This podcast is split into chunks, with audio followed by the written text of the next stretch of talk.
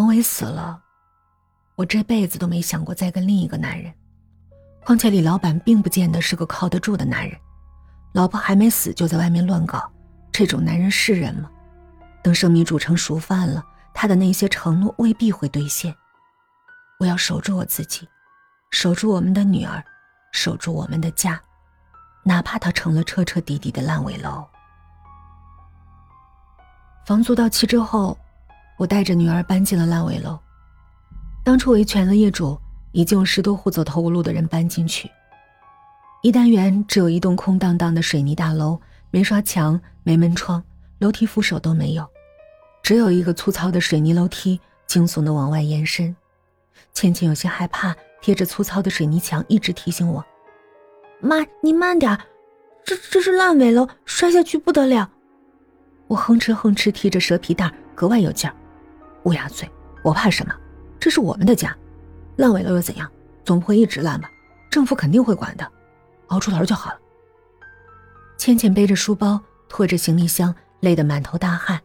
她突然停下来，眼泪汪汪看着我：“妈，如果爸在就好了。爸在我就不怕，就算住坟地，只要爸爸妈妈在，我啥都不怕。”妈，你等我长大了，一定不让你吃苦。我模拟考终于第一名了，老师说只要进了重点中学，三分之二都能上重本。别骄傲，人生长着呢，就像这楼梯，得一级一级的踏踏实实的爬。我们的房间在八零八，得爬八楼，但许多入住的业主为了安全，都选择了低楼层。这里没水、没电、没气，天一黑伸手不见五指。全靠电筒蜡烛，只有我老老实实选择自己的房子。我不怕爬楼，也不怕黑，但我一定要住自己的家。我们当初买的小三户，计划主卧我和王伟，次卧倩倩，还留了最小的房间给倩倩做书房。房子户型很好，明厕明卫，客厅还送个大阳台。王伟说，倒是把阳台封了，做个大大的落地窗。你喜欢种小菜？可以买个大盆，撒点小葱、香菜、小白菜，也可以种青椒、茄子、小番茄，咱们还能节约一笔买菜钱。我笑着打他：“呸，都是城里人了，我才不种菜，我要去外面买，我要去超市买，我要天天吃肉。”王伟抱着我，千依百顺：“好好好，买买买，我拼死拼活努力挣钱，以后给我老婆买漂亮衣服，买贵包，我们还得买辆车，回老家炫耀炫耀。”可惜，他只拼命了死，只剩我在拼命活着。我没读过多少书，不知道所谓的爱情到底是什么，但我知道，爱就是一家人好好在一起吃饭、睡觉，娃娃长大，两口子变老，入土为安。烛光在摇曳，倩倩打着手电在写作业，我站在阳台望着不远处灯火通明的小区，偷偷抹着眼泪。我靠在粗糙的水泥墙上，想起了过去和王伟的种种，眼泪哗哗滚落下来。哪怕这个家连毛坯都算不上，我也认真布置房间。我连买带捡，收了一些便宜的二手家具放家里：沙发、茶几、书桌。最贵的是一张二手床，我和倩倩一起睡。烂尾楼里都是陌生人，又没窗，我不放心倩倩。在大门位置用笔端端正正写上了门牌号：八零八。我又在门口挂了一张破床单剪的门帘，哼哧哼哧搬上来一些铁丝网拦了一半。拦野猫野狗，听说有个老婆婆被一群野狗攻击了。每天我都送倩倩下楼，看着她平安上了公交车才离开。此时烂尾楼上挂着横幅，欢迎一单元业主回家。我笑了，比我先搬进来的业主似乎在苦中作乐，被苦难的生活。生生逼成了乐观的态度。男人们巡逻，轮流维护治安；女人们买菜做饭，像个浓缩的小社会。大家脸上都带着笑，但我分明从那些笑里读到了心酸和无奈。我并没有融入这个群体，只想回到八零八。大家和我打招呼，我也笑，但并没有加入的意思。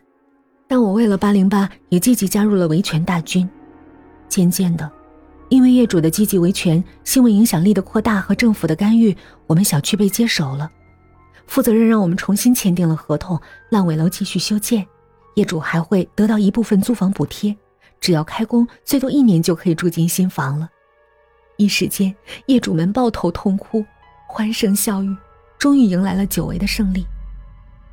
倩倩也考上了重点初中，我在家具城销售家具，提成可观，收入渐渐高了。一切都有了希望，唯一的遗憾，是我丈夫，女儿的爸爸，没有看到熬出头的那一天。但我知道，王文一直和我们在一起，从没离开过。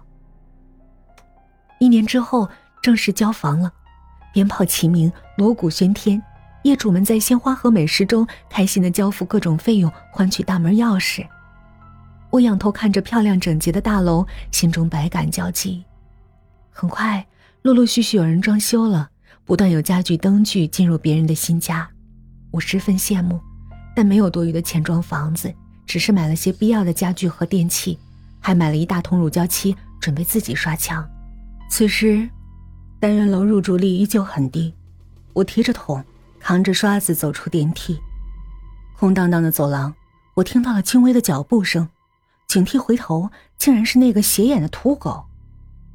土狗是三十多岁的一个光棍男人，本名叫什么不得而知，但是大家都叫他土狗，因为他是本地人，但不务正业，天天在楼里游荡，东看看西瞅瞅，还有小偷小摸的习惯。土狗的妈七十多了，低保户，能买这套房，全是因为家里三十多平的老房子拆迁赔的钱。为了给土狗娶媳妇儿，土狗妈妈现在都还在捡垃圾，每月发了低保，就连同自己收废品的钱。颤巍巍地杵着拐杖给儿子送来。土狗有钱就抽烟，没钱就捡人家的烟屁股。一米七的个儿，瘦得像竹竿一样，皮包骨头，双眼凹陷，还总爱斜眼看人，嘴上带着不正经的笑。我挥了挥手上的长刷子，恶狠狠瞪了他一眼。土狗笑笑，叼着早已吸了的烟屁股，一蹦一跳的下去了。我关上门，把全家福挂在床头。照片里，一家三口都在笑。